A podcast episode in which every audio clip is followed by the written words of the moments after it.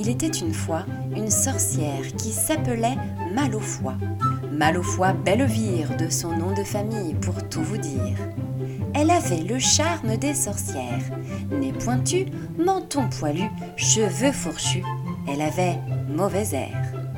Malofoy, après bien des services rendus pour faire le vice, était à présent à la retraite.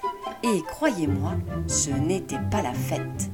Elle s'ennuyait, Malofoy, depuis maintenant plus de dix mois.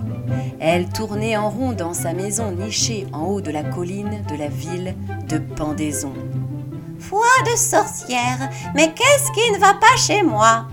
Voilà des mois que j'ai perdu la foi. Je suis incapable de faire du mal à qui que ce soit, même pas une mouche. Je suis fatiguée, lessivée, déprimée. C'est vraiment louche. Alors, au dîner hebdomadaire organisé par ses copines jeunes retraitées sorcières, elle demandait Mais comment faites-vous, mesdames, pour ne pas tourner en rond et ne rien perdre de vos charmes? Eh bien, nous nous occupons et revenons à nos premières passions. Moi, je fais du tricot s'exclama l'une des retraitées. Et moi, je joue au tarot, dit une autre. Je prépare des bons plats à l'aligot, renchérit une troisième. Et toi, Malofoy, à quoi pourrais-tu consacrer ton temps, dis-moi? Oh, j'ai bien une passion, répondit Malofoy. J'adore l'opéra et je rêverais de danser comme un petit rat. Eh bien, lance-toi Une fois rentrée chez elle, Malofoy réfléchit.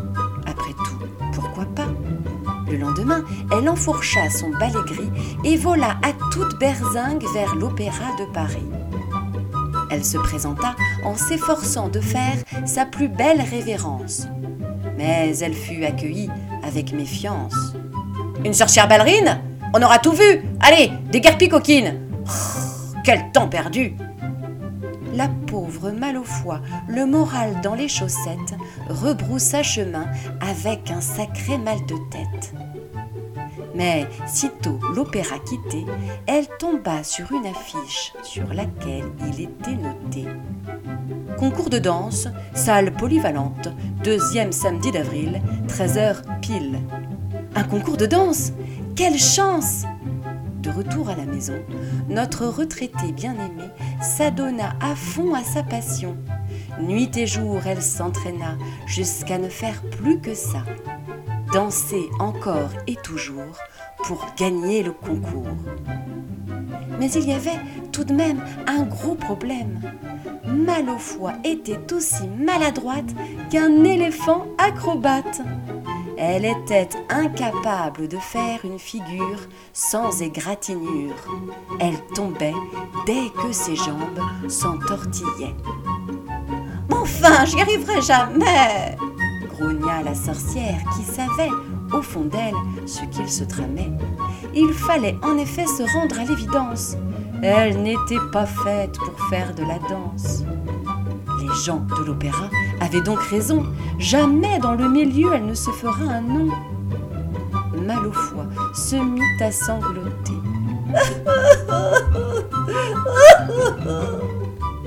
Elle était en train de perdre toute estime de soi. Elle était toute chamboulée. Une grosse larme vint se poser sur son balai et roula dessus comme sur les rails d'un tramway. Malofoy suivit du regard la larme qui continuait sa course sur le balai gris et eut soudain un éclair de génie. Eureka Pour les figures au sol, je suis peut-être nulle, mais sur un balai, je suis une vraie funambule. Et la voilà qui enfourcha son balai enchanté et se mit dans les airs à créer un ballet des plus chorégraphiés.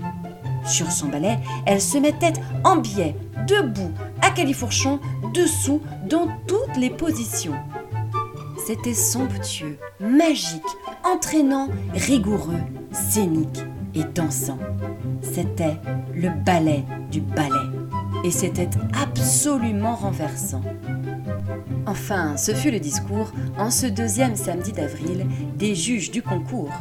Immobiles devant tant de splendeur, ils finirent par applaudir et ça faisait chaud au cœur. Le ballet de la sorcière Malofoi fut programmé dans les plus somptueux opéras. À l'Opéra Garnier, évidemment, sans oublier les opéras suivants. La Fenice de Venise, la Scala de Milan, le Bolshoi de Moscou, le Teatro San Carlo de Naples, le Metropolitan Opera de New York ou encore le Teatro Colón de Buenos Aires. La liste était longue, comme celle des réservations pour aller voir le ballet de Malofoi, la sorcière au drôle de nom. Les gens se précipitaient au guichet pour tenter de voir le ballet du ballet. Et c'est ainsi que finit ce récit, dont la morale, s'il y en avait une, serait sans nul doute celle-ci. La persévérance, ce n'est pas avoir de la chance. Sachez faire de vos particularités originales des atouts aux qualités remarquables. Ce sont ces petites exceptions qui font de nous des êtres exceptionnels avec de l'ambition. Allez, pour résumer, et ce sera peut-être moins compliqué, Croyez en vos rêves, les amis. Allez-y, c'est permis.